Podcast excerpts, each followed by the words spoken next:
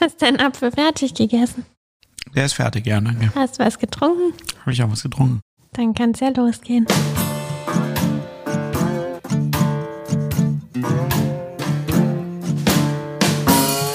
Jetzt ist lieb. Ja, mir wurde ja beim letzten Mal vorgeworfen, ich würde keine Äpfel mehr bereitstellen. Die Daher, waren ja heute da und gestern auch schon. wenn noch so Schmatzgeräusche zu hören sind. Das sind noch die Apfelreste. Die noch so verdaut werden im Mund. So, eigentlich wollten wir ja gestern schon die Folge aufnehmen. Aber am Ende haben wir nur die Äpfel gegessen. Dabei haben wir doch jetzt einen Kommentar bekommen, Nadine, und der hatte gefragt, wann wir die nächste Folge machen. Ich weiß leider nicht, wie man auf Antworten drückt bei der Software, aber wir Kannst ja lesen hier jeden mit an antworten. Ja, genau. Wir lesen jeden Kommentar. Äh, ich nicht, weil ich gar nicht weiß, auf welcher Seite man überhaupt auf unseren Podcast kommt. Ja, ich sag dir doch immer, wenn da ein Kommentar kommt. Okay. Ja, also, wie kommt man, wie kommt man einerseits aus der Filmhochschule raus? Wie macht man seine ersten Schritte in der Welt draußen? Und dann wollen wir einfach auch mal grundsätzlich darüber sprechen, wie bringt man eigentlich generell Filme an den Start? Also, wie kann man dafür sorgen oder darauf hoffen, dass das, was man sich ausgedacht hat als Film, tatsächlich irgendwann mal auch gedreht und über irgendeine Leinwand flimmern kann?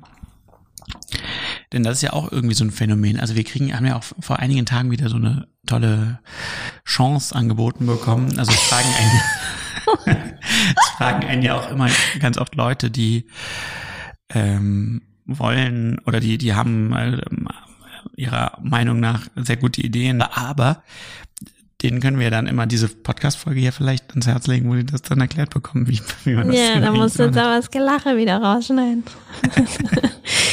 ja. Also der genau. Tag nach der Filmhochschule.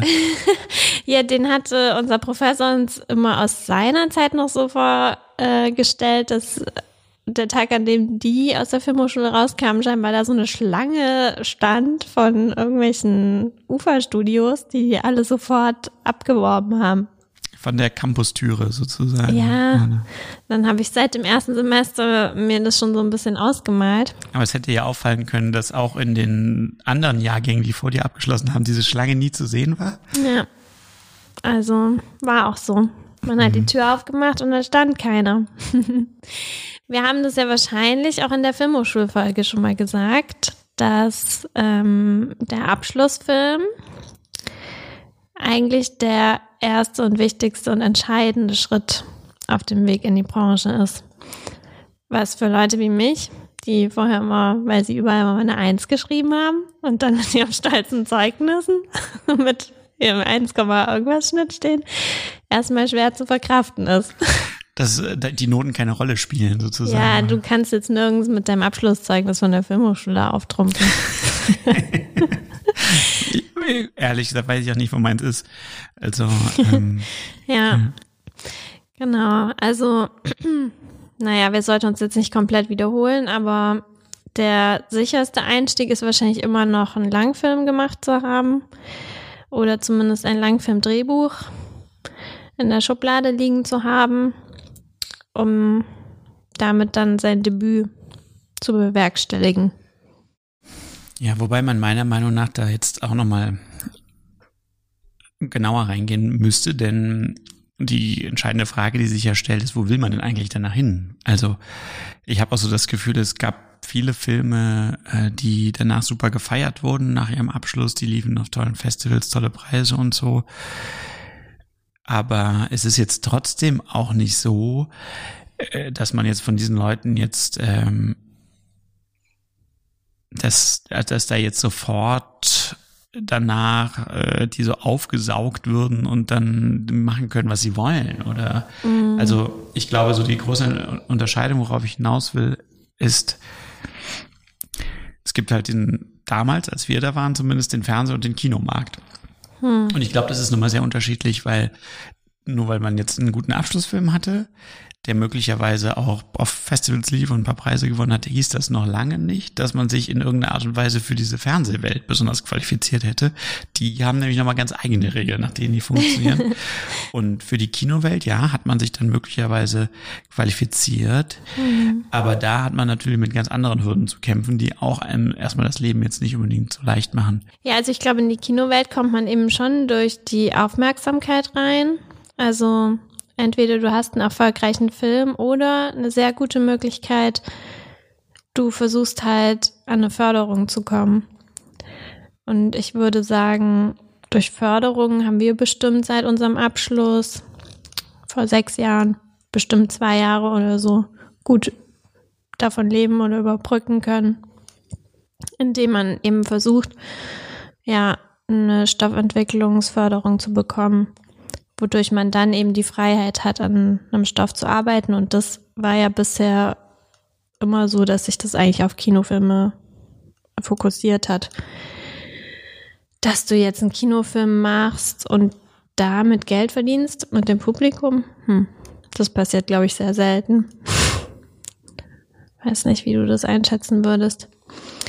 Und in die Fernsehwelt, da muss man eben irgendwie auftragsmäßig reinkommen.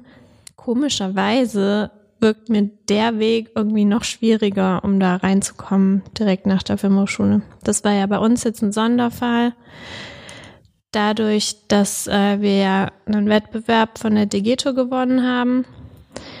Ähm, da gibt's allerdings ja von den Sendern ja auch so einige Nachwuchsprogramme, Debüt äh, im ersten oder Debüt im dritten und dann gab's irgendwie Nordlichter und so weiter. Also vielleicht schon die Möglichkeit für Nachwuchsleute, teilweise dann für ein geringeres Budget, mm, da ihre ersten Schritte zu machen. Aber ansonsten war es schon ja auch öfter so, dass Leute, die gute Abschlussfilme hatten und da Aufsehen erregt haben, dann auch danach mal die Möglichkeit bekommen, in die Fernsehwelt einzusteigen. Sogar mal Tat oder so zu machen. Natürlich nur, wenn du sehr erfolgreich warst. Ja, ich glaube, man muss grundsätzlich dazu sagen, dass halt das wusste man jetzt vorher nicht, bevor man es angefangen hat, aber dass halt die Kino- und die Fernsehwelt sich auch von der Grundauffassung dem Medium Film gegenüber eigentlich unter unterscheiden. Während man im Ki in der Kinowelt, keiner weiß, ob es die überhaupt noch geben wird, wenn äh, diese ganze Pandemie vorbei ist. Aber bis dato gab es die ja. Da geht es halt eigentlich, da wird eben schon quasi die genuin künstlerische Handschrift auch der Machenden stärker gesucht. Das heißt, da geht es dann darum, wenn du einen guten Abschlussfilm hattest, dass dann auf dich zugekommen wird und quasi wegen der Art, die du dort gezeigt hast, von dir ein neuer Film angefragt wird, ob du was quasi in diesem Stil weitermachen könntest. Da geht es eigentlich also sozusagen um deine um deine eigene Art, diese Filme zu machen und auch um die eigenen Inhalte, die du transportieren willst, sehr viel stärker. Während im Fernsehen bist du halt im Wesentlichen eine Art Auftragempfänger.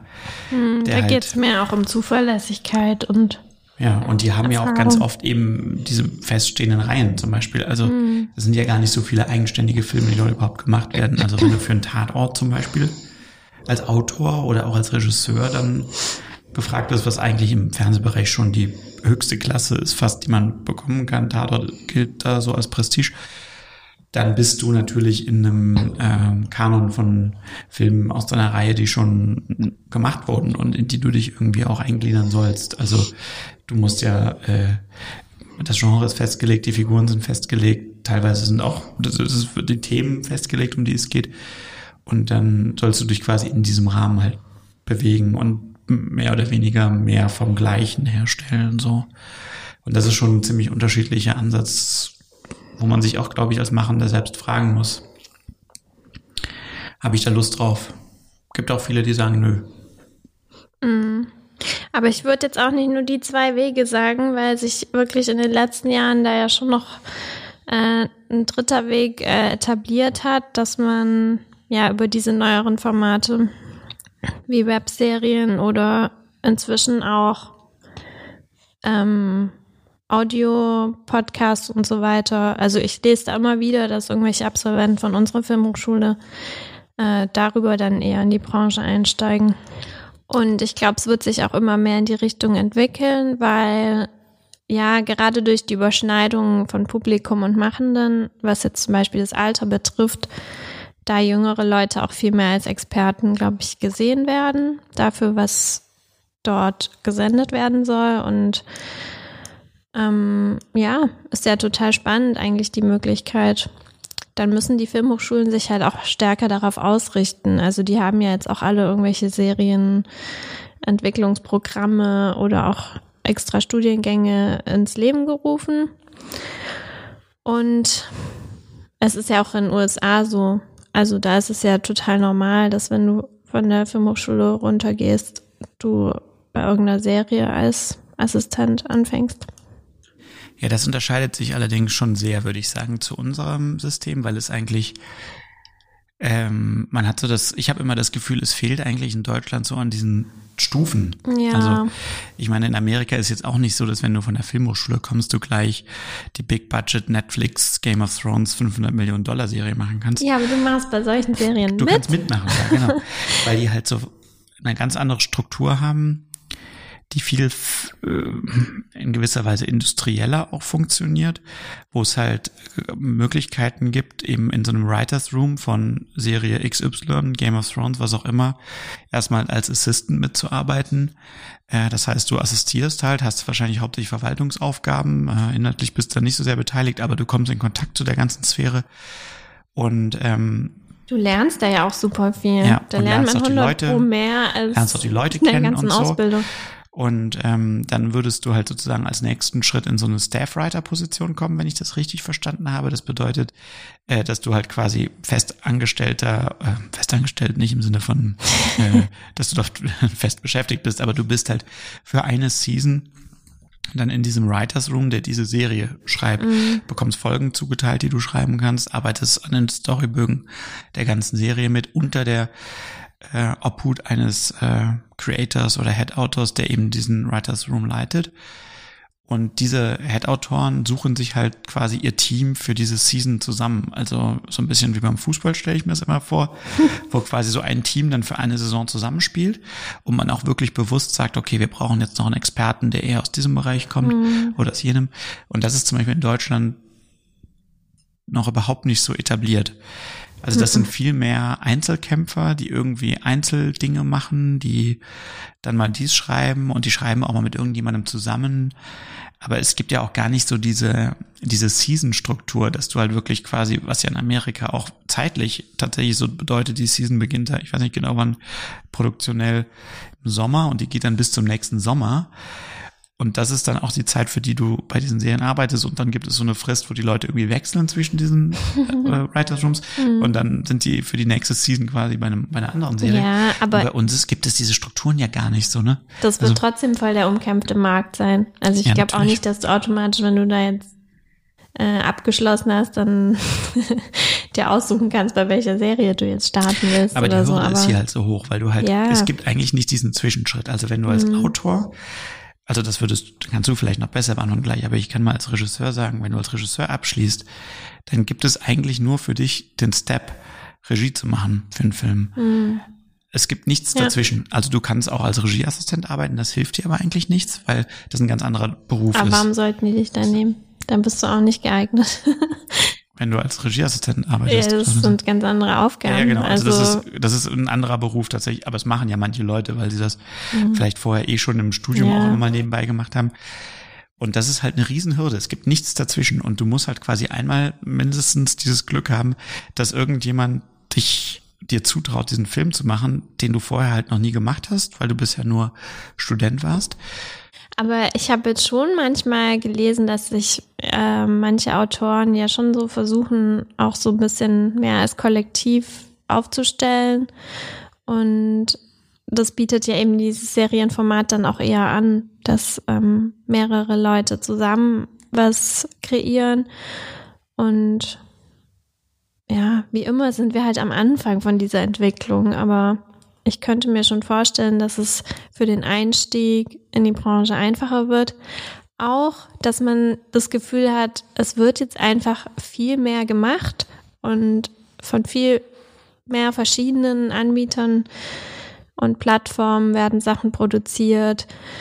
Da ist irgendwie ein größeres Spektrum entstanden und ja, eigentlich gar nicht so schlecht. Also es mit ist einerseits ja. schade um die Kinowelt, weil man gerade nicht weiß, wie es damit weitergeht. Aber ja, ich habe irgendwie so das Gefühl, dass sich gerade jetzt für jüngere Leute, was sich im Filmbereich ja bis, weiß ich nicht, 45 vielleicht äh, erstreckt, die Situation gar nicht mal so schlecht ist im Vergleich zu, also das ist ja schon seit unserem Abschluss hat sich schon viel verändert, finde ich. Ja, es ist auch mittlerweile hast du einfach die Möglichkeit, vielleicht auch Stoffe überhaupt anzudenken, die vor ein paar Jahren überhaupt nicht denkbar mhm. waren vom Genre oder ja, so. Ja, ne? das merken wir ja auch ja. total so. Ich meine, wir haben jetzt zwei Science-Fiction-Serien, die wir gerade ernsthaft mit Auftraggebern sozusagen bearbeiten. Das wäre ja vor zehn Jahren oder selbst vor fünf Jahren wäre mir das irgendwie komisch vorgekommen. Und dann hat man gesehen, dass viele jetzt ihren Einstieg vielleicht so bei Funk oder so geschafft haben. Ähm, Gab es das überhaupt schon, als wir abgeschlossen haben? Keine Ahnung. Wenn dann wurden da, glaube nur Interviews geführt oder sowas.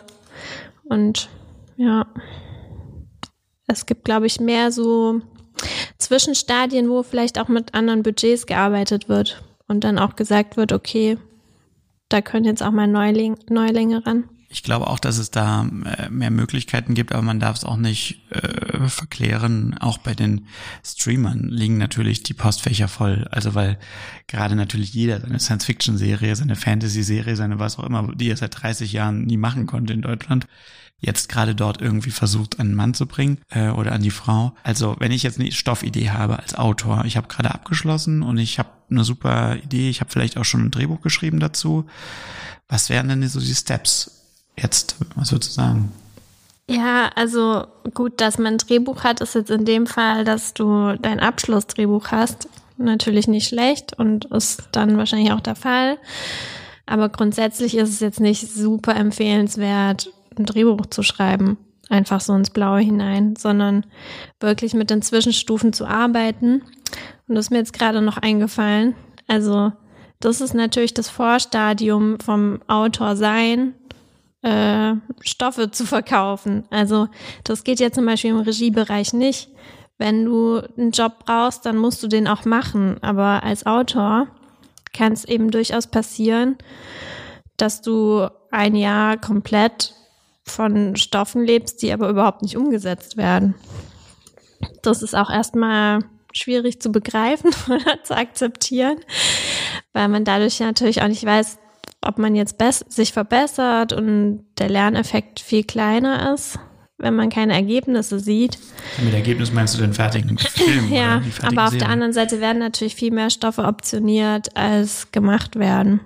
Und, und da bekommst du schon Geld dann auch dafür. Ja, die erste Stufe ist halt immer ein Exposé, in dem mal so die Stoffidee skizziert wird auf wenigen Seiten.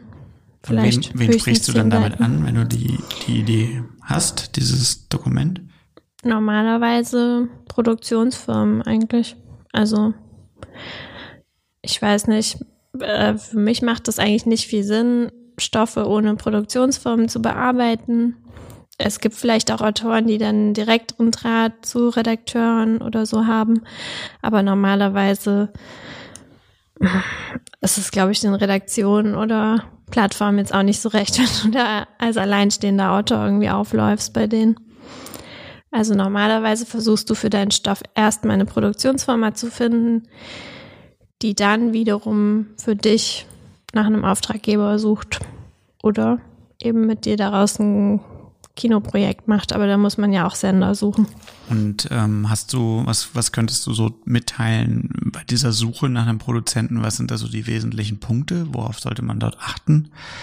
Ich meine, Produktionsfirmen bei Google jetzt einzugeben, ist halt leicht gemacht wahrscheinlich, aber wenn man Pech hat, landet man dann bei Footsteps Filmproduktion. Und dann ist man komplett am Ende. Dann ist man absolut endgültig. ja. Ich bekomme auch manchmal Stoffangebote. ja, gut, das ist ja das Kapital, was man vielleicht hat, die Kontakte, die man sich da aufgebaut hat. Zum Beispiel während des Studiums schon. Dann können sich Kontakte dadurch, dass man in einer Agentur ist, ergeben, weil die auch sehr gut vernetzt sind natürlich und auch gut beurteilen können, wohin welcher Stoff passen könnte. Ähm, ja, und ansonsten würde es einem vielleicht am ehesten helfen zu schauen, wer sowas ähnliches, was man machen möchte, schon mal gemacht hat. Weil das ja auch immer ein sehr wichtiges Kriterium ist, wenn man irgendwo in Deutschland was verkaufen will. Ob es da schon ein Vorbild gab. Aber ja, das ist bei jedem unterschiedlich, aber bei mir war eigentlich die Produktionsfirma zu finden jetzt nie so die große Hürde, weil, wie gesagt, die Produktionsfirmen sind ja auch die ganze Zeit eigentlich auf der Suche nach irgendwelchen Sachen und vielleicht gerade wenn man jetzt genremäßig oder von seinen Ideen her eher, naja, manchmal eher ein bisschen außergewöhnlicher erzählt, dann stößt man da durchaus auch auf Interesse bei den Produktionsfirmen. Ist dann eher schwierig, wenn es dann äh, an die Aufträge geht, das dann unterzubringen. Also bei uns steht das ja wirklich in keinem Verhältnis, unsere optionierten und realisierten Stoffe. Ja, ist glaube auch was, was man auch erstmal schnallen muss, dass nur wenn eine Produktionsfirma sagt, der Stoff ist super, das noch weit davon entfernt ist, dass daraus ein Film wird. Ja, das, das weiß ich weiß auch noch. Am Anfang ja. schnallt man das irgendwie nee, nicht. Nee, als ich bei der Agentur saß, mich da vorgestellt habe, da war ich so schon, hatte ich schon einen halben Nervenzusammenbruch, weil ich ja zu der Zeit irgendwie sechs Stoffe hatte, also Exposés, die bei Produktionsfirmen waren und habe dann schon gesagt, ich weiß überhaupt nicht, wie ich das dann machen soll, wenn ich die ganzen Bücher schreiben muss und so. Ich glaube, von den Sechsern ist bis heute wahrscheinlich ein einziges Drehbuch nur geschrieben worden. Oder? Ich weiß. Null Filme. ähm, und äh, wie viele Stoffe hast du jetzt im Moment in, in Rotation? Mm. Ja gut, dadurch, dass es eine jetzt ja ein größeres Serienprojekt ist, ist jetzt alles bisschen zurückgefahren. Sachen, die man jetzt ernsthaft verfolgt, sind vielleicht fünf. Aber in den letzten Jahren hatten wir oft zehn Sachen gleichzeitig. ja.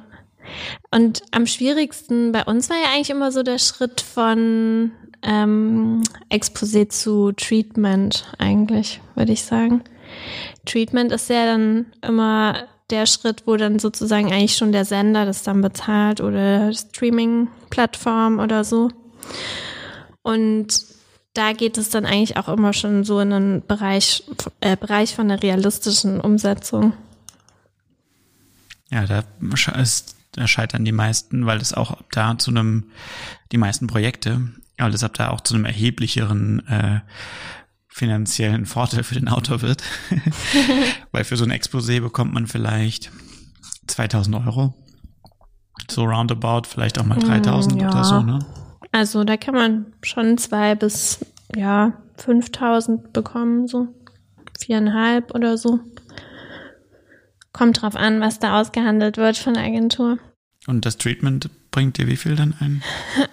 Ja, das ist eigentlich so zwischen siebeneinhalb bis 15.000. Aber da, das Treatment ist schon immer ein sehr, sehr arbeitsintensiver Schritt, finde ich. Also ich meine, diese Exposés, es ist natürlich total anstrengend, immer so viele gleichzeitig zu haben und sich immer wieder neue Sachen reinzudenken. Aber letzten Endes, die jetzt zu schreiben, ist jetzt ja vom Arbeitsaufwand her okay, sage ich mal. Ja, ich glaube, wir haben auch oft den Fehler gemacht äh, zu Beginn, weil man auch noch nicht so genau wusste, wie realistisch das jetzt ist, dass da ein Film draus wird. Und man hat diese Chance überschätzt, dass man halt in diese Exposés halt schon sehr viel Mühe reingesteckt hat und schon wie so den fertigen Film vor Augen gehabt hat und den dann auf ein paar Seiten runterkondensiert hat. Das ist uns oft nicht zum Vorteil mm. äh, geworden, weil irgendwie man auch das Gefühl hatte, dass das gar nicht so gefragt war zu dem Zeitpunkt, diesen Exposés schon zu detailliert zu sein und zu mh, mm, ne, ironischerweise, ne? Also eigentlich würde man ja denken, man muss mit diesem Papier überzeugen, da muss die starke Vision drin sein, das muss irgendwie knallen und so. Mhm. Aber irgendwie hatte man so das Gefühl, dass es einem vielleicht mehr nutzt, wenn da noch mehr Offenheiten und Wahrheiten drin sind, äh, mit denen dann auch mehr Mitspracherecht auch für mögliche Partner dann noch vielleicht besteht oder so, ja. Also es war jedenfalls für viele Projekte, kann ich mich noch erinnern, an denen wir gearbeitet haben, ein großes Missverhältnis zwischen dem, wie viel man reingesteckt hat und wie genau man sich das schon ausgedacht hat mm. und zu der äh, Unwahrscheinlichkeit, zu dem das dann jemals gemacht werden würde. Ja. Also manche sagen ja auch, was, du schreibst da irgendwie acht Seiten, wieso kriegt man dann da 3000 Euro oder zweieinhalbtausend? Ja, die sagen dann, das ist ja total viel Geld für so wenig ja, ja, Seiten. Ja, dass zu viel ist, aber das ist schon immer ein langer Prozess, bis du dann da die Akquise betrieben hast, die Idee hattest und das dann zur Abnahme kommt und Überarbeitung und so weiter. Also es ist eigentlich dann eher schon mühsamer, finde ich, wenn man jetzt sagt, okay, ah, ich lebe jetzt das ganze Jahr von Exposés.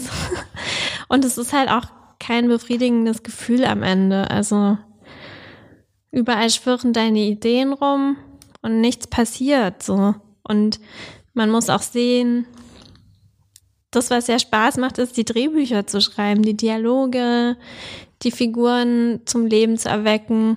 Und diese Exposés sind halt immer so ein bisschen wie so Werbetexte. Und ich habe dann auch gemerkt, das hat mich dann irgendwann frustriert nach eineinhalb Jahren, die ganze Zeit diese Versprechenstexte da zu schreiben. Und ja, dann war es einfach eine schöne Möglichkeit, äh, zum Beispiel eine Förderung zu bekommen und dann wirklich mal wieder auch intensiv an einem Projekt zu arbeiten und sich wirklich auch mit dem inhaltlich auseinanderzusetzen, wo man dahin will und nicht einfach nur, wie kann ich das jetzt am besten verkaufen. Ja, zumal auch man bei diesen Exposés halt wirklich überlegen muss, äh, also Werbetext heißt äh, jetzt nicht, dass man da schreiben kann, und dann wird es eine super spannende Geschichte, das werdet ihr dann später irgendwann sehen, sondern die wollen dann schon auch den kompletten Film. Also du musst dir eigentlich schon alles für diesen Film überlegen. Die wollen die Figuren, die wollen den Ablauf der Handlung, die wollen die wesentlichen Plotpoints, müssen da schon drin sein. Gleichzeitig soll auch im Ton des Textes schon der Stil wiedergegeben sein. Du musst eigentlich schon viel mehr Arbeit reinstecken, als du am Ende mhm. als an Buchstaben dann auf die, auf die Seiten bringst. Ja, eine Kuratorin und ich, wir haben auch an einem Exposé gearbeitet und haben das ganz oft umgeschrieben und so. Jetzt in der Zwischenzeit haben wir die erste Drehbuchfassung geschrieben. Jetzt haben wir noch mal ein Exposé geschrieben, was jetzt natürlich viel einfacher und sich viel schlüssiger liest.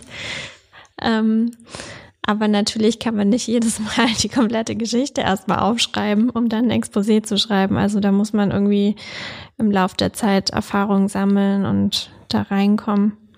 Eine Zeit lang war es dann auch total in, dann wollten auf einmal alle so Kurzexposés. Das war eigentlich dann nur der Grund, ja, dass man die Preise dann nochmal drücken kann und ähm, auf der anderen Seite vielleicht bei den Redakteuren die Chance wittert, ah, wenn wir dann nur ein Zweiseiter abgeben, dann lesen die das auch schneller. Aber unser Agent hat auch immer gesagt, das ist irgendwie für die Autoren überhaupt nicht förderlich so. Dann sitzt du da, musst alles auf zwei Seiten zusammenfassen, kriegst da irgendwie 500 Euro. Da kommt man auch nicht weit. Okay, also Exposé hat man jetzt mal an seinen Produzenten gegeben, der sagt, super, was auch eine Weile dauert, weil normalerweise sind da auch mehrere Überarbeitungsschritte im Vertrag erstmal drin, die der Produzent mit dir macht. Also es gibt dann manchmal einen assoziierten Producer, der äh, dein Projekt betreut. Manchmal macht es der Produzent selber. Manchmal haben die Firmen auch dramaturgische Beratungen engagiert, die mit dir dann daran arbeiten. Das ist eigentlich ein cooler Prozess. Das macht auch Spaß mit denen. Mhm.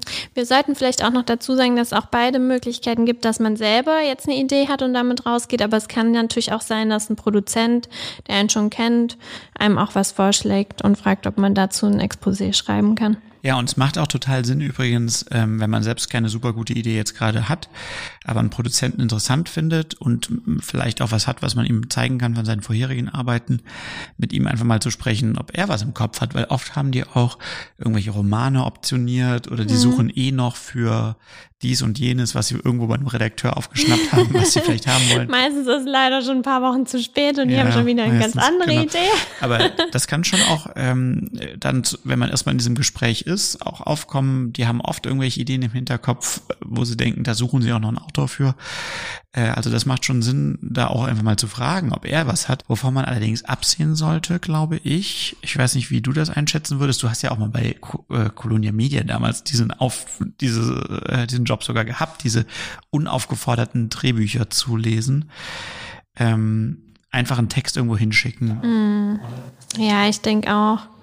Also muss man auch schauen. Ich glaube, auf manchen äh, Homepages wird das immer schon angegeben. Bitte keine unaufgefordert angeforderten. Hä? Texte schicken. Ähm, aber das ist zum Teil ja auch, weil die dann Angst haben, eben von mh, Ideen, wie es uns halt auch manchmal trifft, von irgendwelchen Leuten, die gerade einen Geistesblitz hatten, dann irgendwie gestresst zu werden. Aber wenn du jetzt als äh, ernstzunehmender Autor dich da irgendwo vorstellst und ja, vielleicht vorher mal anfragst oder so, dann ist stößt es normalerweise schon auf Interesse. Ja, also das denke ich auch, aber ich würde auf jeden Fall dieses vorherige Gespräch schon empfehlen, weil das einfach dazu führt, dass die das irgendwie einordnen können. Es wäre jetzt auch seltsam, irgendjemandem einfach eine Idee zu schicken. Ja. Also nicht, dass sie jetzt sofort geklaut wird oder sowas, aber irgendwie, ja, sollte man selber jetzt auch nicht machen. Ja. Ja, Super es hat irgendwie auch so ein, hat auch irgendwie so ein Vibe von Unprofessionalität, einfach ja. so das und so eine Wahllosigkeit, das rauszuschicken. Und die sind wirklich auch für Gespräche ja eigentlich immer zu haben, wenn du ähm, wenn du wirklich ernsthaft in, auch versuchst, in dieser Branche zu arbeiten. Ja. Dies, nach solchen Leuten suchen die ja eigentlich auch. Ähm, und deswegen braucht man da auch keine Scham zu haben, die anzurufen oder anzuschreiben. Ja, oder so. und das ist für alle Seiten ja auch viel effektiver. Also ich zum Beispiel fand es echt cool. Wir waren doch ähm, da ähm, bei der Produktionsfirma von äh, der Soko und die hat dann auch gesagt, bitte kommt nicht mit Ideen oder irgendwas, sondern wir unterhalten uns jetzt darüber und ich sag euch, was gesucht wird und so, weil das endet ja nur im Frust, wenn irgendwelche Leute irgendwelche Sachen, die man nicht braucht, an irgendjemand schickt, der nichts sucht. Äh, ja. Okay, also wir haben jetzt ein Exposé bei einer Produktionsfirma untergebracht. Die geht jetzt auf die Suche nach Partnern das mhm. heißt, im Fernsehbereich Redaktion versucht ein Redakteur davon zu überzeugen, dass das doch ein toller Stoff wäre. Äh, möglicherweise, wenn es ein Kinostoff sein soll, wäre dieser Weg, dass sie versucht, das Geld dafür zusammenzubekommen, also mhm. äh, einen Verleiher zu finden, Förderungen und so weiter. Mit welcher Zeit sollte man rechnen? Oh Gott, keine Ahnung. In unserem Stadium dauert es meistens sehr, sehr lange, aber pff, da wird es unterschiedliche Dauern geben. Also, keine Ahnung. Je etablierter du bist, desto kürzer ist der Zeitraum. Deswegen bei uns sehr lang. Weil unetabliert. Ich weiß nicht, wenn Tom Tick war, an die Degeto was schickt, dann werden die nicht ein Jahr das nicht lesen, wie ja. bei uns immer. Also worauf ich eigentlich hinaus wollte, ist, es kann ein Jahr kann. dauern. Es kann dauern. es kann dauern, bis das überhaupt gelesen wurde und äh, weitere Entscheidungen folgen. Deswegen sollte man unbedingt genau diesen Prozess an verschiedenen Fronten anstoßen, weil es ist einfach komplett unkalkulierbar. Und ich habe auch so das Gefühl, gerade in den Fernsehredaktionen, da wehen die Winde auch so sehr wechselhaft. Also es kann halt einfach auch voll sein, dass du halt heute da auf warm aufgenommen wirst mit deiner Idee. Aber bis das irgendwie durch die Strukturen durchgedrungen ist, die bei ihrer nächsten Redaktionskonferenz sind, schon wieder da ein anderer Wind weht. Und das dann schon wieder out sein könnte auch. Also man muss sich darauf einfach gefasst machen, dass das irgendwie ein extrem unkalkulierbarer Vorgang ist. Ich habe auch so das Gefühl, man selbst als der Kreative auch gar keinen richtigen Einfluss drauf hat. Also man ist ja selbst auch zum Beispiel gar nicht in Gesprächen mhm. mit den Redakteuren. Ja. Also man hat einfach nur sozusagen über seinen Kontakt, den Produzenten, kriegt man immer mal wieder Rückmeldung oder auch nicht, bei wem das jetzt gerade liegt mhm. und wie die Gespräche dort laufen. Aber einen selbst fragt eigentlich auch keiner zu irgendwas. Also es ist nicht so, dass die Redakteure nochmal anrufen und noch eine Rückfrage zu Seite drei haben, weil sie da noch irgendwas nicht genau verstanden ja. haben. Normalerweise nicht. Du hast es dann immer nur über die zwei Ecken. Und das ist aber auch eine Entspannung, die dann so eintritt. Also ich weiß auch noch, als ich dann angefangen habe, dann habe ich ja auch jeden Tag jetzt auf den Rückruf gewartet und was die jetzt davon halten und wann wir loslegen, so. Aber inzwischen ist es einfach so, ja, du hast halt deine Stoffe in verschiedenen Stadien irgendwo liegen und ja, wenn du dann irgendwann mal was davon hörst, dann ist es okay. Ist eigentlich immer wichtig, halt viele Eisen im Feuer zu haben und man sollte, glaube ich, selber auch nicht so mega verkrampft an die Sache herangehen, weil irgendwie bringt es den Prozess auch nicht weiter und irgendwie habe ich das Gefühl, dann tritt man auch so verzweifelt, verkrampft auf oder so. Also man muss eigentlich akzeptieren, dass es normal ist. Alle sind eigentlich die meiste Zeit irgendwie am Warten auf irgendwelche Förderentscheide, auf irgendwelche Entscheide der Geldgeber und sonstiges. Und ja, man sollte sich da auch keinen Kopf machen. Es Ja. liegt auch nicht an einem selber Ja, oder so. Und auch oft meistens nicht an der Qualität des Stoffes. Nee. Also zum Beispiel bei diesen Fernsehgeschichten hatte ich bisher immer das Gefühl, es geht dann am Ende nicht darum, ob die was zusagen oder nicht. Ja. Das sind ganz andere Sachen, die dort für Entscheidungen sind. Zum Beispiel passt das von der Farbe des Themas in den Sendeplatz, für den das eben vorgesehen ist. Hatten die in dem letzten Jahr einen Film, der so ähnlich war, der vielleicht funktioniert oder nicht Hm. Ja, funktioniert hat? wollen die jetzt gerade mit der Produktionsfirma sowieso was machen? Genau, ja. Suchen die gerade nach neuen Stoffen für Schauspieler XY und das Ja. könnte was für den sein.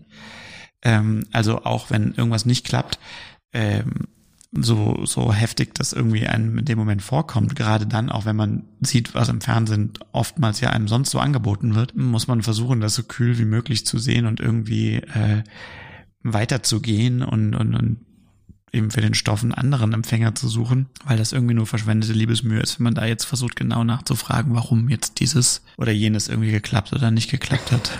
So. Mhm. Ja. Und jetzt sind wir schon an dem Punkt, wo es dann irgendwann mal finanziert ist, oder? Ja, das kommt ja drauf an. Ich glaube, beim Fernsehen, äh, so war zumindest bisher meine Erfahrung, ist es dann ja auch immer ein bisschen hopp oder top. Ja. Also das ist eigentlich der entscheidende Da Punkt, weil brauchst wenn, du eigentlich nur einen. Genau, weil wenn die dann sagen, okay, wir wollen das machen, dann bist du erstmal im Topf und dann, wenn das nicht unterbrochen wird, dieser Vorgang, der kann auch noch unterbrochen werden, weil die können auch noch nach Fassung, Drehbuchfassung 2 sagen, wir machen es jetzt doch nicht mehr. Aber wenn der nicht unterbrochen wird, was eigentlich dann der Normalfall wäre, dass es dann durchläuft, dann ist dieser Film finanziert, weil die auch das komplette Geld dann sofort auf den Tisch legen dafür. Das ist dann nochmal eine andere Frage, ob das genug ist oder nicht. Das muss dann die Produktionsfirma mit denen auskaspern. Aber das ist eigentlich das Tolle bei den Fernsehentscheidungen. Wenn die dann sagen, dass sie machen wollen, dann ist, hängt das jetzt nicht mehr von irgendwelchen Dritten ab, irgendwelchen Förderungen, Ja. irgendwelchen was auch immer, ähm, sondern äh, dann wird es auch gemacht. Das kann zwar dann auch immer noch Jahre dauern. Ja, da bis es dann oft um irgendwelche Verschiebungen und so. Das immer am Anfang heißt ja, es wird dann dieses Jahr gedreht, dann irgendwann nächstes und so weiter. Und natürlich können auch irgendwelche anderen Konflikte dazwischen kommen. Also ist auch dann passiert schon, dass dann sich auf einmal die Produktionsfirma, Redaktion haben sich zerstritten oder der Autor wird ausgetauscht oder sowas. Das kann natürlich jederzeit auch passieren. Also man muss schon sagen, dass man als Autor immer schon in einem ziemlich großen Risiko arbeitet. Also man steckt eigentlich immer schon sehr viel Arbeit rein zu einem Zeitpunkt, wo die nicht sehr gut bezahlt wird. Und ab dem Moment, wo es eigentlich so richtig gut bezahlt ist, ist man schon fast fertig oder ist schon fertig. Also gerade bei den Fernsehfilmen kriegt man ja, ähm, ach, wie viel war es jetzt nochmal? Die Hälfte. Ich glaube, die Hälfte auf jeden Fall. Das hat- hatte sich jetzt in letzter Zeit alles ein bisschen geändert. Es war sogar mehr als die Hälfte, weil du diese Endabnahmenrate auch noch bekommen hast, als du fertig warst. Also am ersten, Also am ersten Drehtag, Drehtag, ja. kriegt man die Hälfte und bei der Endabnahme war es auch irgendwie noch mal ein Sechstel oder so. Also das ist, da kann natürlich wirklich viel passieren in so einem kreativen Prozess auf dem Weg dahin, weil die Leute sind ja auch nicht immer alle super unkompliziert, die daran beteiligt sind und so. Also es ist oft dann schon ein langer Weg. Ja, vor allem, was, was mir immer so sauer aufgestoßen ist, die Frage, ob der Film gedreht wird oder nicht, ob der erste Drehtag stattfindet. Da hat man selbst als Autor ja gar keinen Einfluss drauf. Weil Ja. in dem Moment, wo das Drehbuch fertig ist, ähm, ist das eine Aufgabe der Produktionsfirma in Kombination mit der Redaktion und das hat tausend, da gibt's tausend Gründe für, warum dieser Drehtag stattfindet oder nicht. Im Zweifel hat sich der Hauptdarsteller das Bein gebrochen eine Woche vorher und dann bekommst du als Autor dein Geld nicht. Und das ist halt schon echt heftig. Also 50 Prozent des Geldes bekommst du nicht, obwohl du die komplette Arbeit gemacht hast. Das hat aber damit zu tun, so hat es uns mal der Agent erklärt, ähm, dass eigentlich die Hälfte quasi für die Arbeit ist des Geldes und die andere Hälfte ist für die Abtretung der Rechte. Und die Abtretung der Rechte findet ja erst statt, wenn der Film auch gemacht wird. So kann man sich das irgendwie begründen, aber es ist am Ende trotzdem heftig, weil du halt bis zum Tag des Drehbeginns quasi ähm, die Hälfte des Geldes bist du im Risiko. Und das passiert, es passiert auch, ne? Also das ist zwar jetzt nicht unbedingt wahrscheinlich, aber das kann sein, dass solche Filme dann auch noch kurzfristig dann doch nicht gedreht werden. Und dann hast du die komplette Arbeit gemacht und nur die Hälfte des Geldes bekommen. Wie viel ist das Geld, das du bekommst für so einen Fernsehfilm? Ungefähr? Mm. Ja, so ein alleinstehender, genuiner Fernsehfilm ist jetzt, glaube ich, äh, bei äh, 65.000 in der ARD. Ich glaube, bei ZDF ist es ein bisschen weniger oder ähnlich, aber auch bei Sat1 und so auch. Bei Kinofilmen ähm, richtet sich das ja, glaube ich, meistens nach dem Gesamtbudget. Mhm. Da kriegt man dann einen prozentualen Anteil. Bleiben wir nochmal bei dem Fernsehen. Jetzt könnte man ja sagen 65.000 Tacken. Alter, das ist echt eine Riesenstange Geld dafür, ja. dass man so ein komisches Drehbuch schreibt. Das ist das, auch viel Geld. Aber wie würdest du es einschätzen? Ist das ein sehr gut bezahlter Beruf? Oder? Mm, also ich würde sagen, wenn sowas glatt durchgeht, dann ist es natürlich schon richtig toll. Also man muss schon sehen, dass man andere Freiheiten hat als jetzt äh, normaler Arbeitnehmer, der das dann vielleicht als Gehalt hat. Das Aber, ist ja für den im Zweifel ein Jahresgehalt. Ja. Ich glaube, das mittlere Jahresgehalt liegt ja ungefähr in dieser Größenordnung. Und es gibt, glaube ich, schon Autoren, die dann ein Jahr daran arbeiten und dann kommt das Geld. Also da finde ich, kann man sich jetzt überhaupt nicht beschweren. Es ist ja wirklich auch ein schöner Beruf. Aber natürlich läuft es oft äh, nicht unkompliziert. Also es passiert eben doch oft, dass es dann über mehrere Jahre dann dein Haupteinkommen ist. Und ja, naja, also ich würde jetzt sagen, die Bezahlung ist jetzt nicht der Hauptkritikpunkt im Beruf des Autors. Aber man muss auch ein bisschen Glück haben, glaube ich, dass es sich auf einen Zeitraum erstreckt, wo man sagt, ähm, ja, dafür ist es ein guter Stundenlohn. also bei mir war es jetzt nie so, dass ich fand, dass der Stundenlohn jetzt total super ist oder so, aber ja, dafür hat man viele andere Vorteile bei dem Beruf, finde ich. Also man muss schon sagen, für so ein Drehbuch ab dem Punkt, wo man quasi sein Exposé abgeschickt hat bis zu dem Punkt, wo es gedreht wird, mal abgesehen davon, dass es zehn Stolpersteine gibt, über die die meisten Projekte nie drüber kommen, die also irgendwo verenden auf dem Weg dorthin, muss man mindestens mit einer Zeit von zwei Jahren, manchmal mehr rechnen, die das eben auch in Anspruch nimmt, bis das dann passiert.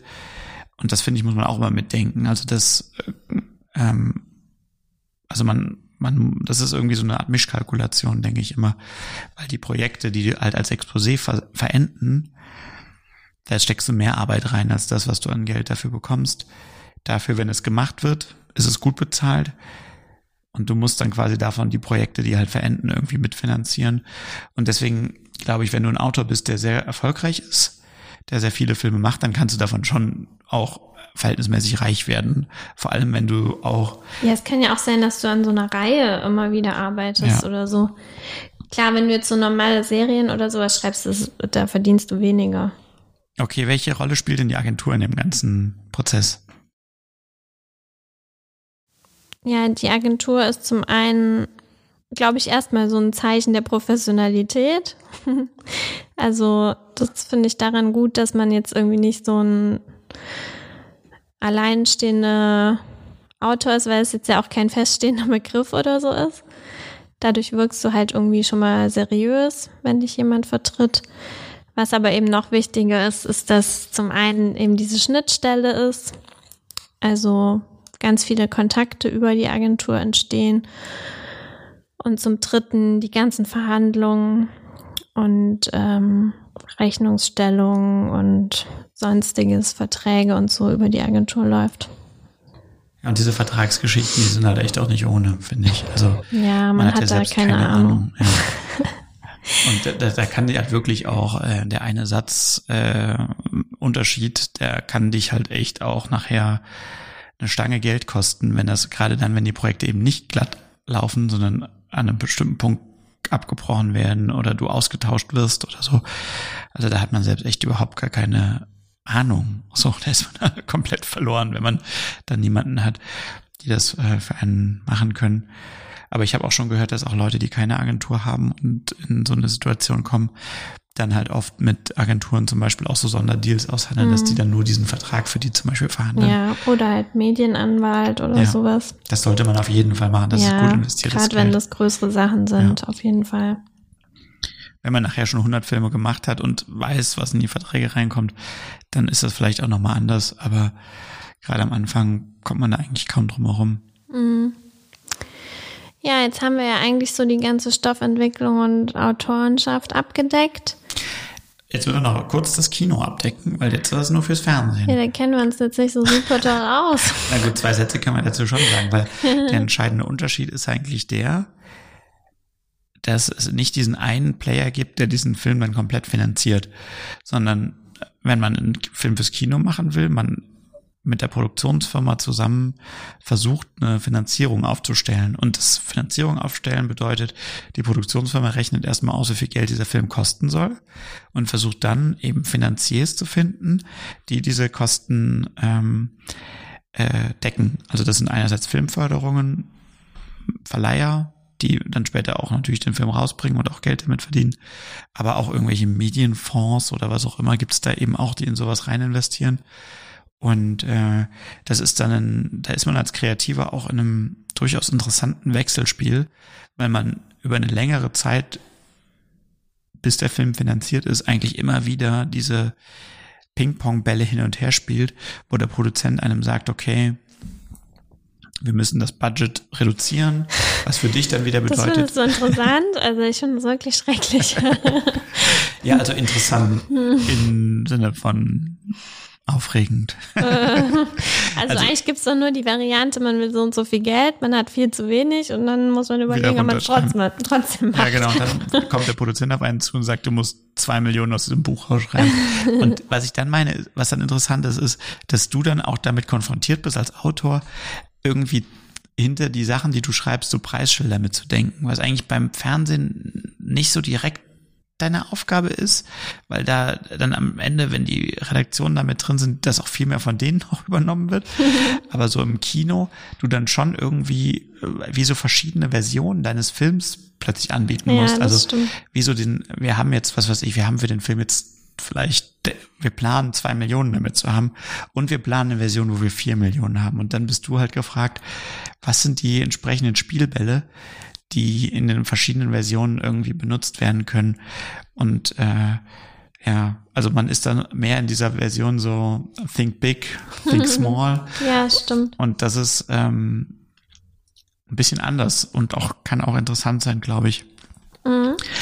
Vor allem auch dann, wenn du halt mit einem Regisseur halt schon zusammen an diesem Prozess bist, weil der natürlich auch wiederum mit Umsetzungsideen mit der Produktion sprechen kann und dann auch im besten Falle sagen kann, okay, ihr überlegt jetzt, was weiß ich, diese Verfolgungsjagd rauszunehmen, lasst die drin, weil wir machen das dann später so und so und dann wird uns das nur den und jenen Aufwand bedeuten. Und da ist man eben auch schon in der Entwicklung des Drehbuchs auch schon viel mehr damit beschäftigt, sich zu überlegen, wie man das später auf der Filmleinwand umsetzen wird können. Gleichwohl die ganze, äh, das ganze Projekt natürlich trotzdem noch in den Sternen steht. So. Zumindest war es so bisher. Wir wissen nicht, wie es werden wird, wenn jetzt Kino, also die Erfahrung, die wir ja gemacht haben, das haben wir jetzt auch schon mehrfach erzählt, ist, dass das Kino halt leider viel ähm, risikoaverser geworden ist und jetzt durch Corona wahrscheinlich noch mehr wird. Also dass die generell jetzt viel mehr nur noch auf Filme setzen werden, bei denen sie genau wissen, dass es funktioniert. Weil Schauspieler ABC mitspielt, Romanumsetzung, dies und jenes, dritter Reihenteil von hm. Schieß mich tot. Ja. Also, dass man dort als, ähm, als kreativer Jüngling oder Jüng, weiblicher Jüngling, äh, es, äh, das darf man ganz nicht sagen. ja. Äh, Weibling gar nicht mehr so die Freiheiten vielleicht wird haben können, die wir bisher dort eigentlich so geschätzt haben. Aber wir müssen abwarten. Ja, aber dafür ergibt sich ja dann vielleicht die Möglichkeit, das dann wiederum beim Streaming unterzubringen. Und da ist es ja auch eigentlich wie bei den Sendern, dass wenn äh, die das machen wollen, dann bezahlen die das auch ganz. Genau, so viel zur Stoffentwicklung. Und wenn man es dann am Ende mal geschafft hat, dann muss man noch hoffen, dass man einen Regisseur hat oder Regisseurin, die das auch halbwegs so umsetzen. Sonst waren nämlich die ganzen vier Jahre umsonst. auch schon oft genug passiert. genau, aber grundsätzlich klingt für mich jetzt als Autorin das immer so mega verlockend, dass in dem Moment, wo man jetzt als Regisseur angefragt wird, dass es das Projekt gibt und dass irgendwie dieses Risiko nicht so groß ist, ähm, wie wenn man schon die ganze Zeit am Schreiben ist und alle mal sagen, ja, überarbeite es noch einmal und dann äh, sind wir kurz davor, dass es beauftragt wird. hast du das auch so empfunden oder hast du dann eher so das Gefühl, ja, mh, mm, und was mache ich sonst ansonsten die ganze Zeit? Also dann hast du auch nicht so richtig die Möglichkeit äh, zu arbeiten, wenn du kein Projekt hast oder wie läuft das? Also für diese Fernsehfilme wird man halt, zumindest in meinen Fällen wurde man immer sehr spät angefragt. Also wirklich Monate vor Dreh halt, äh, wenn man eigentlich schon konkret dann anfängt, diesen Dreh vorzubereiten. Äh, das hat einerseits den Nachteil, dass man eigentlich die ganze Zeit nicht weiß, wie es mit einem wirtschaftlich weitergeht.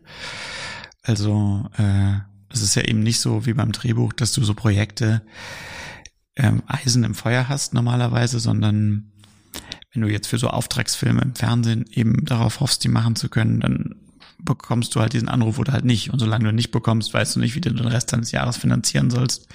In dem Moment, wenn du ihn bekommst und den Auftrag bekommst, dann ist die Situation natürlich wirtschaftlich komfortabel, weil der Film wird dann auch gemacht. Und du bekommst dann auch dein Geld dafür.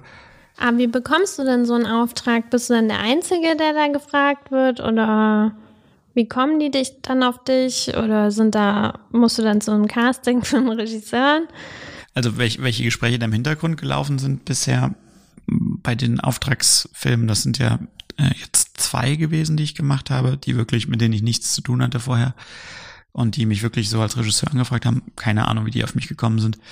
Also ich glaube, dass die Produzenten relativ gut Bescheid wissen, welche Regisseure es auch so gibt und so und da auch immer die Augen offen halten und manchmal auch so wie so Listen in der Schublade haben von Leuten, die sie irgendwie mal fragen könnten. Ich glaube, in meinen Fällen war es aber jetzt auch jedes Mal so, dass auch vorher irgendwelche anderen abgesagt haben und dann bist du halt der sechste Nachrücker weil die erfolgreichen Regisseure, in Anführungsstrichen erfolgreich, damit meine ich die, die viel zu tun haben. Das sind nicht immer unbedingt die, die tolle Filme machen, aber die haben zumindest mal gut zu tun. Die sind halt dann oft auch, die wissen einfach, dass sie für den Sommer irgendwas bekommen und die können sich dann ein Stück weit aussuchen, was sie irgendwie machen. In meinem Fall ist es aber so, dass man halt auf diesen Anruf eben wartet. Das ist das eine Szenario. Das andere Szenario ist das, dass man aber jetzt gerade auch bei unseren gemeinsamen Filmen natürlich oder das haben andere Regisseure aber genauso. Die haben auch eigene Stoffe zum Beispiel, die sie entwickeln oder mit Autoren oder Autorinnen zusammen entwickelte Stoffe, die auch irgendwo in irgendwelchen Eisen im Feuerstatus sind. Da sind sie natürlich viel weiter involviert und wissen aber auch die ganze Zeit nicht, ob es was wird. Und was ich da mitbekomme und auch ähm, mich selber frustriert, ist halt dieses Terminproblem. Also, dass du halt so ganz oft nicht weißt, was ist mit den Filmen äh, das ist halt das große Projekt, an dem bist du seit einigen Jahren jetzt dran. Das ist auch dein Herzensprojekt. Und das heißt irgendwie, ja, vielleicht drehen wir das im Sommer. Vielleicht, ja. Und dann kommst du aber in die Situation, dass du im Gespräch bist für irgendeinen Auftragsfilm und dir ist eigentlich klar, natürlich will ich das Herzensprojekt machen, aber das ist super unkonkret für den Sommer. Halte ich mir jetzt diesen Sommer frei oder nehme ich diesen Auftrag an? Ich muss auch von irgendwas leben. Aber wenn ich den Auftrag annehme, habe ich dann Angst, das andere Projekt zu verlieren, weil wenn das dann doch im Sommer gedreht wird, ohne mich, dann nehmen die halt einen anderen Regisseur.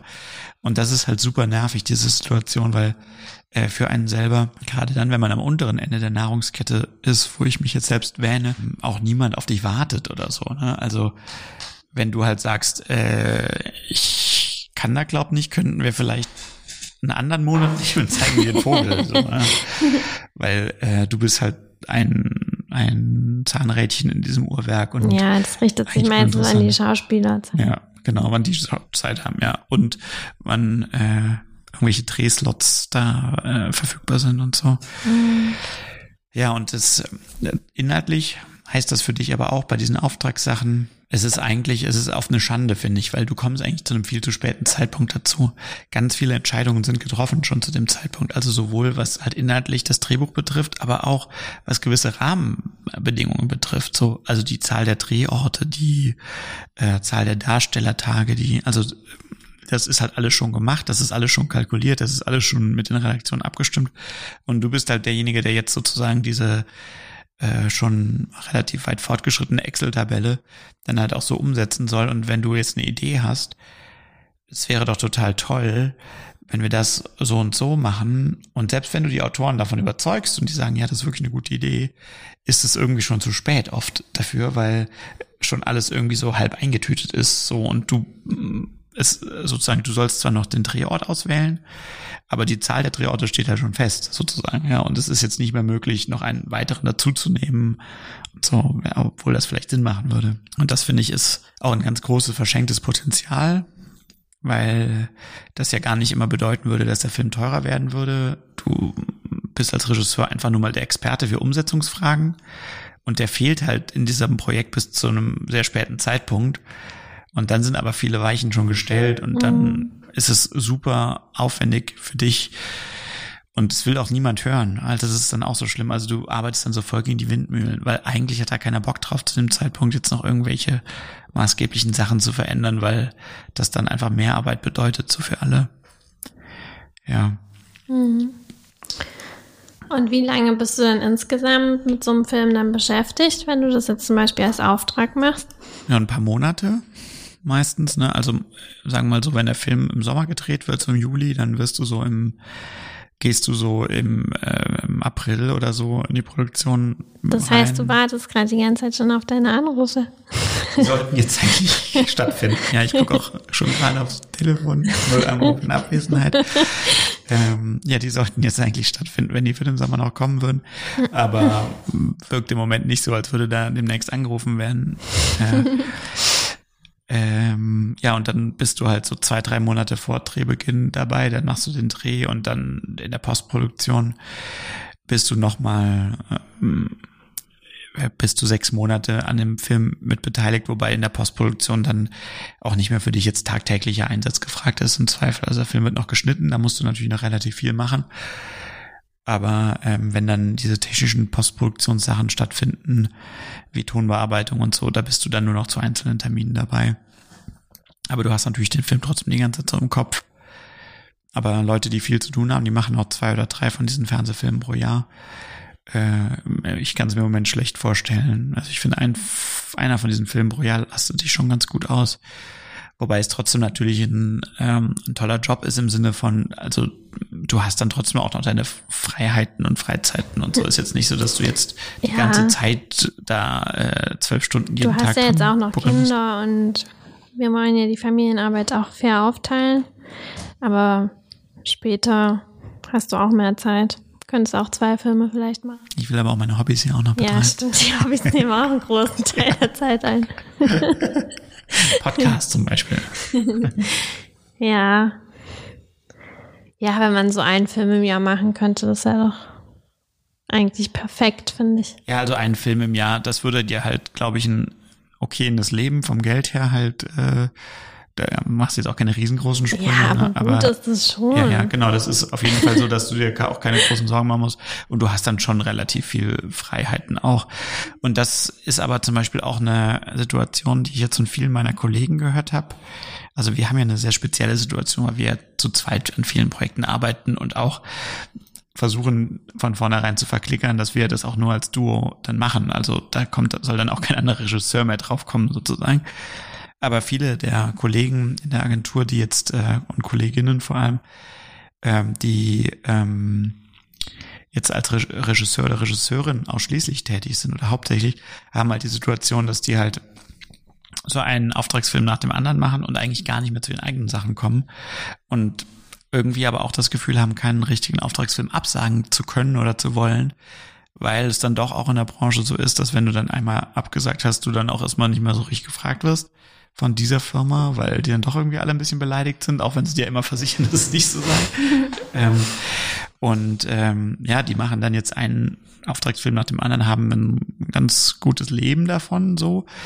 Aber das ist jetzt auch nicht immer das, weshalb sie das Filmemachen angefangen haben. Also das beklagen die dann schon auch so bei uns und schauen dann immer so ein bisschen äh, neidisch auf unsere Situation.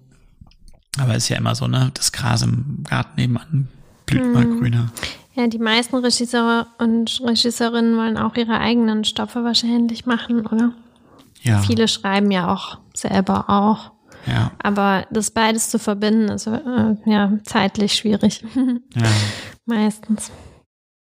Und ironischerweise, wenn du so im Fernsehbereich tätig bist, ähm, da ist zum Beispiel so diese Einheit Regie, Drehbuch super ungewöhnlich. Also ich weiß gar nicht, wie die reagieren würden, wenn du sagen würdest, ich habe das geschrieben und ich will das auch inszenieren als Regisseur. Hm. Also kann gut sein, dass die dann erstmal sagen, wow, wow, wow, Moment mal. äh, so haben wir aber nicht gewettet. Also das kommt im Einzelfall auch mal vor, wenn du einen Namen hast oder so, aber so normal ist das eigentlich überhaupt nicht. Und äh, ich habe dann eher so die Erfahrung, dass wenn dann diese Regisseure fürs Fernsehen arbeiten als Autoren, dass es dann oft so ist, dass die dann den Film dann nicht selber machen können, mhm. sondern dann macht es dann trotzdem ein anderer Regisseur, obwohl sie eigentlich auch ausgebildete Regisseure sind und auch Filme als Regisseure machen. Ja, das ist schon seltsam. Das ja. ist ja auch jetzt bei Tatort und so eigentlich so gut wie nie von derselben Person geschrieben als auch Regie geführt. Ja, wenn man das im Kino ja schon immer mal wieder sieht. Mhm. Aber viele Regisseure arbeiten auch mit Autoren und Autorinnen zusammen. Aber auch da hört man natürlich immer wieder, und zwar beidseitig, höre ich das von Autoren und Autorinnen, sie suchen gute Regisseure, mit denen sie zusammenarbeiten können. Und von Regisseuren und Regisseuren höre ich, sie suchen wiederum gute Schreibende, äh, weil beide auch unzufrieden sind mit dem Material, das sie angeboten bekommen, jeweils von der anderen Seite. Und ähm, das ist eigentlich schon auch wirklich ein Pfund, dass man also äh, wenn man jemanden hat, mit dem man gut kann, sollte man daran festhalten, finde ich. Also wenn man jemanden zum Beispiel während der Hochschulzeit kennenlernt, wenn du äh, Autor, Autorin bist und einen Regisseur hast, mit dem du dich gut verstehst, dann solltest du daran festhalten und das nicht wegen irgendwelchen Streitigkeiten über den Jordan gehen lassen, weil das ist wirklich nicht so selbstverständlich, dass man das hat.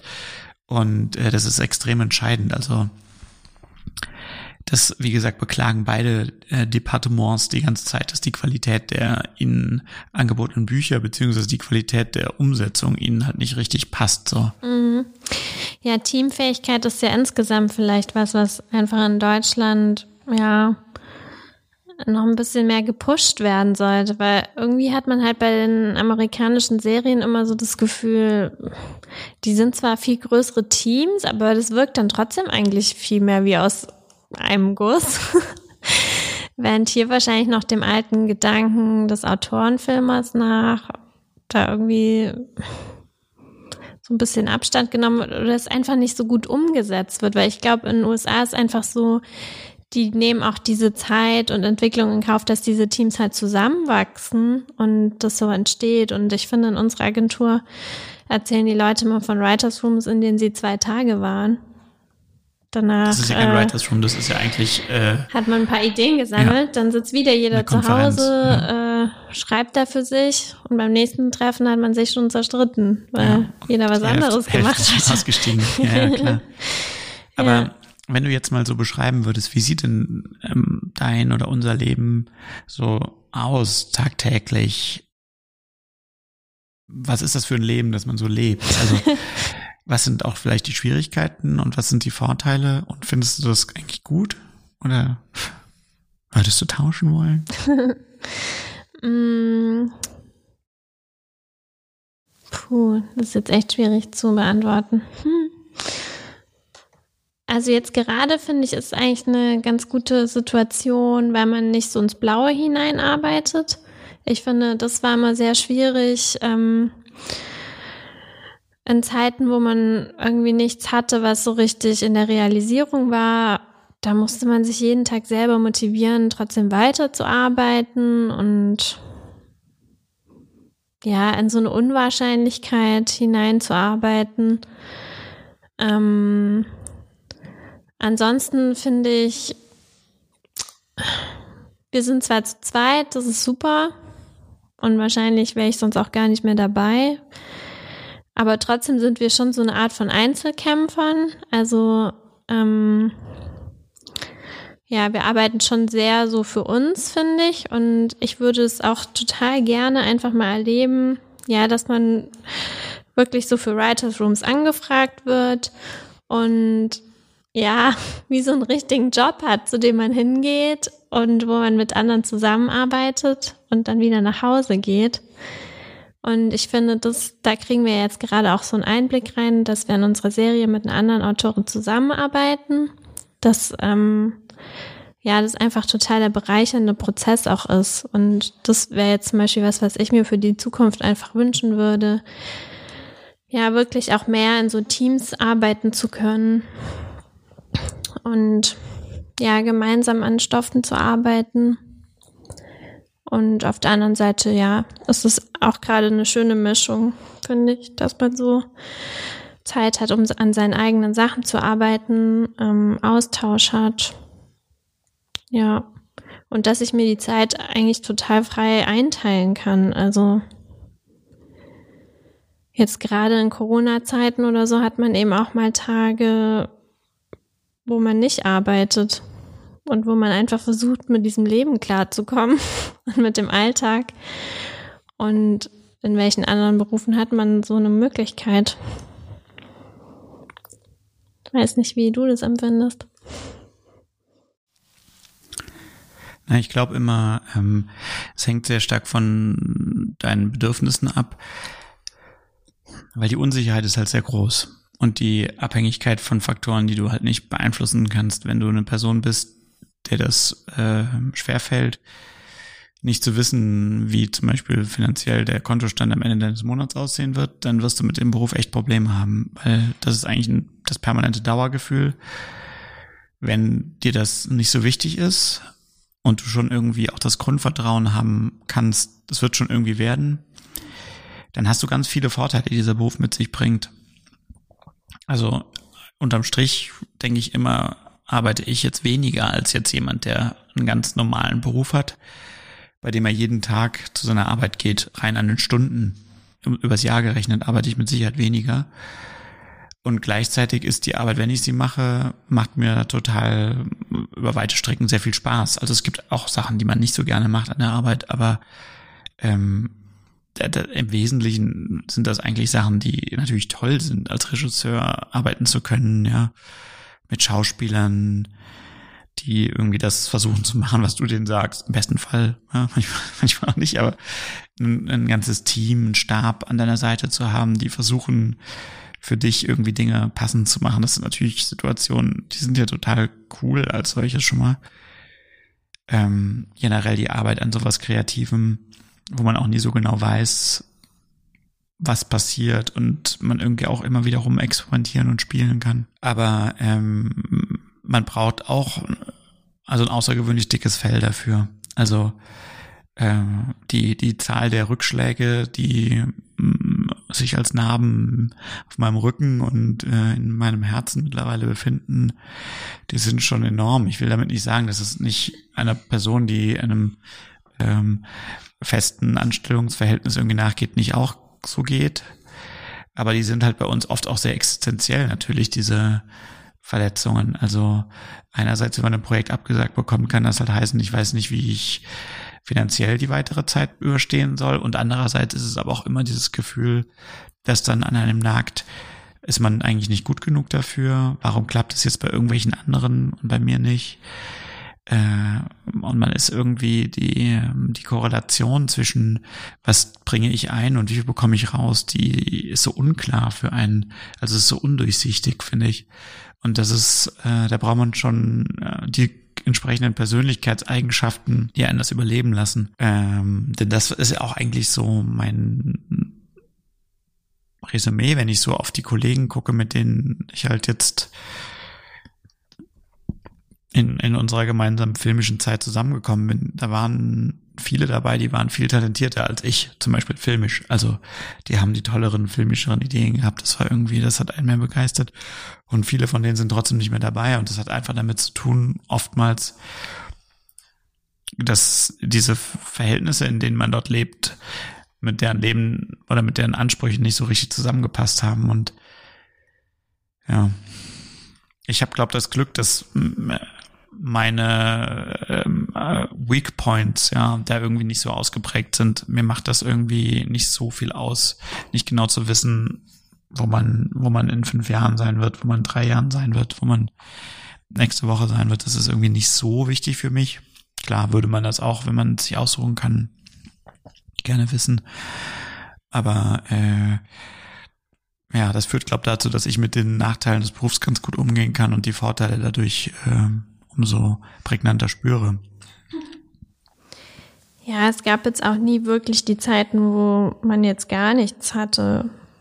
Also, wo man gerade überhaupt keine Perspektive hatte oder so. Komischerweise hat immer eine Sache funktioniert.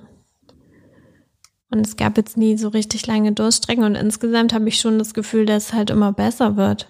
Also ich bin jetzt inzwischen viel entspannter, allein durch die Erfahrung, dass man so weiß, es kommt immer irgendwas. Und was ja auch viele machen in unserer Branche, äh, das ist ja, dass sie so Ausgleichsjobs auch haben. Also die schreiben dann noch für irgendwas, was weiß ich, irgendwelche Internetportale oder ich habe halt immer meine Firma noch nebenbei, mit der ich so Auftragsfilme eben mache für Firmen.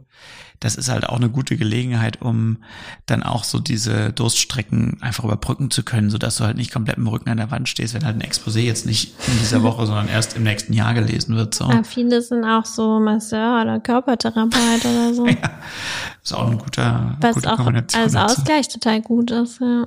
ja. Finde ich auch weil du immer nur nachdenkst und dann machst du auch mal was Sinnliches. Ist irgendwie auch wichtig. Ja, würdest du es deinen Kindern erlauben, diesen Beruf zu machen? Klar. ich erlaube denen alles. Du erlaubst, also das also, merkt man an deren Erziehung. Ne? ich habe immer so gedacht, außer vielleicht Schauspiel, also das finde ich ist jetzt wirklich noch mal eine andere Stufe der Härte. So. Das Aber, könnte auf jeden Fall auch noch ein interessantes Podcast-Thema mal werden. Ich wollte auch über Schauspiel auch immer mal was machen. Ja, da musst du mal einen Schauspieler einladen. ähm, aber da ich ja eh denke, dass es immer so Gegenbewegungen gibt, werden unsere Kinder sowieso ähm, Steuerfachangestellte und Total. ja. Denke ich mal. Mal sehen. Jetzt schlafen sie jedenfalls glaube ich. Schön ruhig. ja, also insofern hoffe ich, haben wir die Leserfrage, wann macht ihr weiter, mit einem Jetzt beantwortet. Ansonsten freuen wir uns auch auf weitere brennende Fragen, die wir dann auch mit einer eigenen Folge beantworten werden. Kein Problem. Er wird ganz individuell betreut bei uns, jeder Hörer. ähm, ja, und wir hoffen, dass, äh, wenn wir beim nächsten Mal wieder auf Sendung sind, diese ganze Corona-Situation sich vielleicht noch ein bisschen weiterentwickelt hat. Ähm, und bleibt gesund. Und wir freuen uns, wenn ihr nicht zu laut seid und nicht die Kinder weckt. Gute Nacht.